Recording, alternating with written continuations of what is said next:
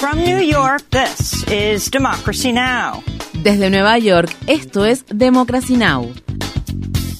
Democracy Now! es un noticiero internacional de radio y televisión que se transmite desde Estados Unidos a través de Internet en democracynow.org. Welcome to Democracy Now!, democracynow.org. Bienvenidos a Democracy Now! en español democracynow.org barra es. El informativo de Guerra y Paz con Amy Goodman.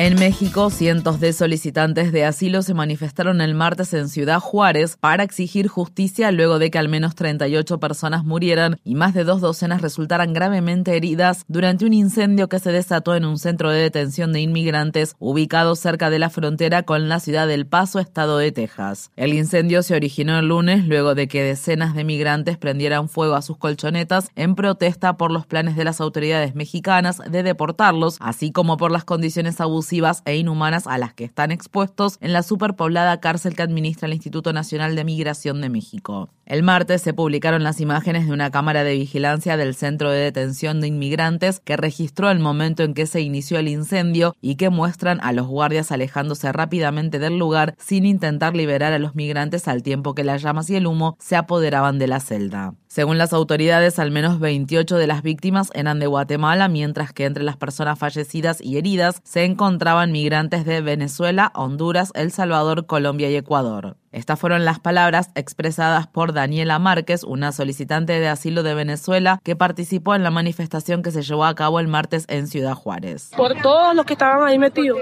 ¿ah? que tenían hasta un mes metido ahí, lloraban hambre porque no le daban comida. No es justo, no es justo de verdad. Tienen familia, sus mamás en Venezuela. ¿Cómo es posible eso que su mamá tenga que llorarlo desde lejos? No es justo. De verdad que no, no, no tengo palabras para expresar todo lo que siento. Las autoridades revelaron más información sobre la persona que llevó a cabo el ataque en la escuela de la ciudad estadounidense de Nashville el lunes, donde murieron siete personas, tres de ellas escolares. Estas fueron las palabras expresadas por el jefe de policía de Nashville, John Drake. Uh, Hemos determinado que Audrey compró legalmente siete armas de fuego en cinco tiendas de ventas de armas locales diferentes. Las compró legalmente. Tres de esas armas fueron usadas ayer durante esta horrible tragedia. Ella recibía atención médica por un trastorno emocional. Las fuerzas del orden no sabían nada sobre el tratamiento que ella estaba recibiendo pero sus padres sintieron que no debería poder poseer armas. Uh, Aún se está investigando qué motivó la masacre. Las imágenes tomadas por las cámaras corporales de la policía muestran que los agentes de policía de Nashville detuvieron la masacre cuatro minutos después de llegar a la escena. La respuesta de la policía de Nashville se ha comparado con la del tiroteo masivo ocurrido en 2022 en la escuela primaria Rob de la ciudad de Uvalde, estado de Texas, donde los agentes de policía esperaron 70 77 minutos antes de confrontar al atacante mientras este mataba a 21 personas, incluidos 19 escolares, en su mayoría latinos. Rusia afirma que ha comenzado a realizar ejercicios militares con su sistema de misiles balísticos intercontinentales YARS, en lo que sería una demostración de su poderío militar. Por su parte, Ucrania recibió el primer envío de tanques blindados Leopard y Challenger procedentes de Alemania y el Reino Unido en medio de los intensos combates que se libran en el este del país. El director general del Organismo Internacional de Energía Atómica, Rafael Grossi, visitó este miércoles el recinto de la central nuclear más grande de Europa que se encuentra en la ciudad de Zaporilla.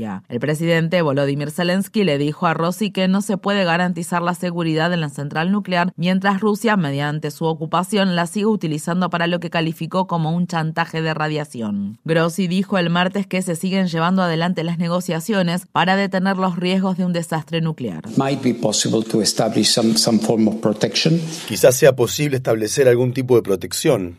Quizá no haya que enfatizar tanto en la idea de una zona de protección, sino en la protección en sí misma lo que la gente debe hacer o no para proteger la planta en lugar de tener un concepto territorial.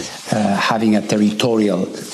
en Rusia, un hombre cuya hija de 13 años hizo un dibujo antibelicista en la escuela fue condenado a dos años de prisión en un caso que ha desatado indignación a nivel internacional. Sin embargo, Alexei Moskaliov aparentemente escapó de su arresto domiciliario y las autoridades dijeron el martes que se desconocía su paradero. Su hija, quien ilustró misiles rusos cayendo sobre una madre y su hijo ucranianos, fue trasladada a un hogar infantil. El dueño del periódico The Guardian emitió un pedido de disculpas el martes por el papel que tuvieron los fundadores del periódico británico en la esclavitud transatlántica. La Fundación Scott Trust, propietaria del periódico, publicó una investigación que muestra que el fundador de The Guardian, John Edward Taylor, y los que lo financiaron obtuvieron gran parte de su riqueza del comercio del algodón tras importarlo de América del Norte, donde los africanos esclavizados lo cultivaban en las plantaciones. Los hallazgos se produjeron como parte de una investigación independiente que la Fundación Scott Trust pidió que se llevara a cabo a finales de 2020. The Guardian también anunció un programa de justicia restaurativa que se llevará a cabo a lo largo de 10 años y que implica una inversión de 12 millones de dólares que incluye el apoyar a los periodistas negros. El historiador británico nigeriano y miembro de la Fundación Scott Trust, David Olusoga, aparece en un video como parte del informe del periódico The Guardian, así como en un artículo en el que describe cómo se han ofuscado los vínculos británicos con la trata transatlántica de esclavos. The Guardian, like thousands of institutions in Britain. The Guardian, al igual que miles de instituciones del Reino Unido, tiene conexiones financieras directas con el mundo de la esclavitud. Esa es una realidad que no se puede cambiar, no se puede justificar. Esta historia nunca podrá resolverse, nunca podrá remediarse, pero se puede sacar algo positivo de ella, aunque para que eso ocurra es necesario que se hable al respecto. En Birmania, la Junta Militar Gobernante disolvió 40 partidos políticos, incluido el partido Liga Nacional por la Democracia de la ex líder birmana Aung San Suu Kyi. La Liga Nacional por la Democracia, al igual que otros partidos políticos, no cumplió con la fecha límite de registro para los comicios cuya fecha aún no ha sido precisada y que la mayoría de los ciudadanos civiles consideran ilegítimos. Suu Kyi, de 77 años, fue depuesta y arrestada en el golpe de Estado militar de febrero de 2021 y actualmente cumple una pena de prisión de 33 años. La ONU informa que las crisis humanitarias de derechos humanos en el que Birmania está sumergida siguen empeorando con arrestos masivos, tortura de prisioneros, asesinato de civiles y represión de los medios de comunicación. La Cámara de Representantes del Estado de Idaho aprobó un proyecto de ley que criminalizaría el acto de ayudar a una persona menor de 18 años a obtener un aborto en otro estado sin el consentimiento de los padres. El proyecto de ley ahora se dirige al Senado de Idaho, donde también se espera que sea aprobado. Actualmente, luego de la revocación del histórico fallo de 1973, en el que la Corte Suprema de Estados Unidos determinó la legalización del aborto en todo el país, la mayoría de los abortos son ilegales en Idaho. Si la ley propuesta es aprobada, los republicanos de Idaho estarían creando un nuevo delito, el llamado tráfico de abortos, que cuenta con penas de 2 a 5 años de prisión. La legislación también se aplica a los abortos farmacológicos recibidos por correo, lo que significa que un pariente mayor de edad que lleve a un menor a la oficina de correos para recoger un paquete que contiene píldoras abortivas podría terminar en prisión. Según se informa, un juez federal ordenó al ex vicepresidente Mike Pence a testificar ante el gran jurado que investiga los esfuerzos del expresidente Donald Trump para revocar los resultados de las elecciones presidenciales de 2020. El fiscal especial Jack Smith, quien supervisa al gran jurado, citó formalmente a Pence a principios de 2023. Si bien el juez dictaminó que el privilegio ejecutivo no protege a Pence de testificar, Pence podría evitar ciertas líneas de interrogatorio gracias a una cláusula de la Constitución conocida como discurso o debate, que tiene por objeto proteger a los miembros del Congreso de algunas formas de acción legal. Por su parte, Pence aún podría apelar la decisión del juez. Mientras tanto, el ex editor del periódico National Enquirer, David Pecker, volvió a testificar esta semana ante el gran jurado del distrito de Manhattan que investiga los supuestos pagos secretos de dinero que se le hicieron a la estrella de películas para adultos Stormy Daniels durante la campaña presidencial de 2016. Se dice que Pecker ayudó a negociar el trato entre Daniels y el ex colaborador de Trump, Michael Cohen.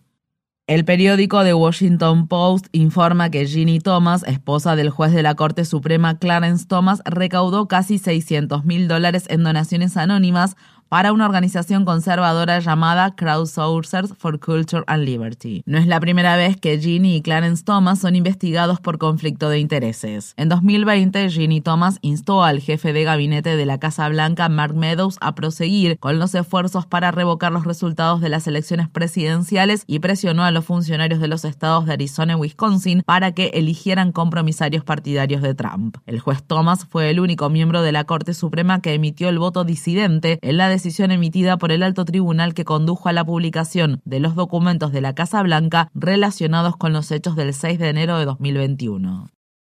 El presidente de Estados Unidos, Joe Biden, y los republicanos siguen en desacuerdo sobre cómo manejar el límite de la deuda, al tiempo que el presidente de la Cámara de Representantes, el republicano Kevin McCarthy, solicitó una reunión con Biden el martes para impulsar recortes en el gasto público antes de que se acuerde aumentar el límite de la deuda federal. Tanto la Casa Blanca como los demócratas han rechazado esta propuesta. Los republicanos acordaron elevar el límite de la deuda sin que se impusieran condiciones tres veces durante la presidencia de Trump. El martes, diferentes grupos de interés se unieron a los legisladores del sector progresista del Partido Demócrata para exigir a los republicanos que dejen de recortar los servicios sociales esenciales, incluidos el programa de salud pública Medicare y el programa de asistencia alimentaria SNAP, el cual recientemente sufrió un recorte tras haber tenido un incremento durante la pandemia. Estas fueron las palabras expresadas por April Lewis, miembro de la organización sin fines de lucro Action North Carolina. Los conservadores están tratando de aumentar los costos, el papeleo y la burocracia, cosas que solo pondrán a familias como la mía en riesgo de perder el acceso a la asistencia alimentaria y aumentarán su riesgo a quedarse sin hogar, ya que los mismos conservadores están aumentando los costos para las familias de bajos recursos, mejor dicho, protegiendo las lagunas fiscales para los ricos. Los accionistas y las corporaciones adineradas deberían pagar la parte que les corresponde. Solo con revertir los recortes impositivos implementados por Trump se ahorrarían 2 mil millones de dólares. Un tribunal de apelaciones del estado de Maryland restableció la condena por asesinato de Adnan Sayed menos de seis meses después de que los fiscales de Baltimore retiraran los cargos contra Sayed en octubre de 2022, afirmando que había sido condenado de manera errónea. Sayed, quien fue liberado de prisión en septiembre de 2022, había pasado 23 años tras las rejas tras ser condenado en 1999 por el asesinato de su exnovia, Hae Min Lee. El Tribunal de Apelaciones ordenó el martes una nueva audiencia sobre la condena de Sayed, alegando que se violaron los derechos del hermano de Hae Min Lee, Young Lee, ya que no se le notificó en tiempo y forma para que viajara desde California para asistir en persona a la audiencia que se llevó a cabo en 2022 en Maryland. Sayed no será detenido nuevamente mientras espera la nueva audiencia. El caso atrajo la atención nacional en 2014 cuando Sayed se convirtió en el protagonista del popular podcast Serial. Infórmate bien. Visita nuestra página web democracynow.org/es. Síguenos por las redes sociales de Facebook, Twitter, YouTube y SoundCloud por Democracy Now! es.